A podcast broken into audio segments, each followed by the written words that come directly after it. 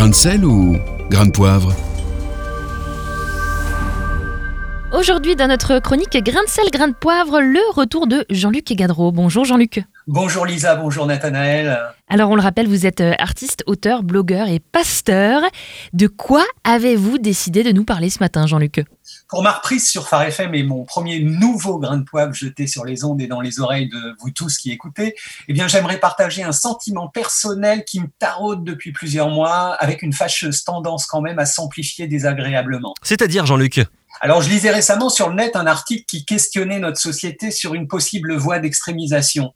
Un article politique, bien évidemment, dans lequel aussi apparaissait la notion de violence et des positionnements religieux.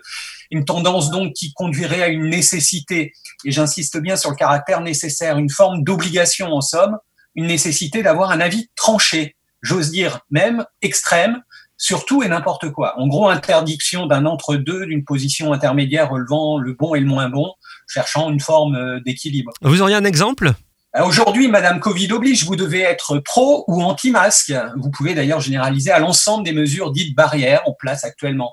S'interroger fortement sur le bien fondé de la chose dans certaines circonstances, certains lieux, tout en reconnaissant en même temps une utilité probable dans certaines autres conditions, n'est quasiment pas possible, au risque de vous faire, bien sûr, conspuer par tous ceux qui savent, pro comme anti d'ailleurs. Et les réseaux sociaux n'arrangent rien, Jean-Luc Alors oui, inutile de préciser que l'univers impitoyable des réseaux sociaux ne fait aucun cadeau. Dieu merci, il n'y a que des émoticônes de livret avec et pas de pierre pour lapider.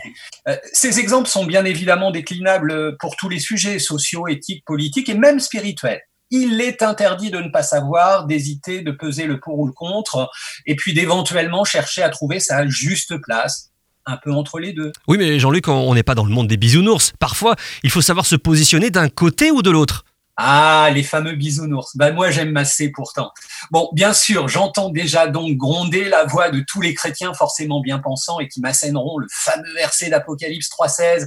Parce que tu es tiède et que tu n'es ni froid ni bouillant, je te vomirai de ma bouche et moi de leur répondre, mais ça n'a rien à voir. Pire encore, ne pas tomber dans les positions extrêmes, c'est au contraire, aujourd'hui, je crois, être bouillant. C'est dire non à tous les apparatchiks de la pensée unique, à toutes celles et ceux qui veulent vous enfermer dans une idée, parce que, par exemple, vous êtes catalogué dans telle ou telle catégorie. Vous semblez de gauche, alors vous devez penser ainsi, et si vous êtes repéré de droite, c'est forcément l'inverse. Remarquez quand même en plus que les apparences sont souvent trompeuses.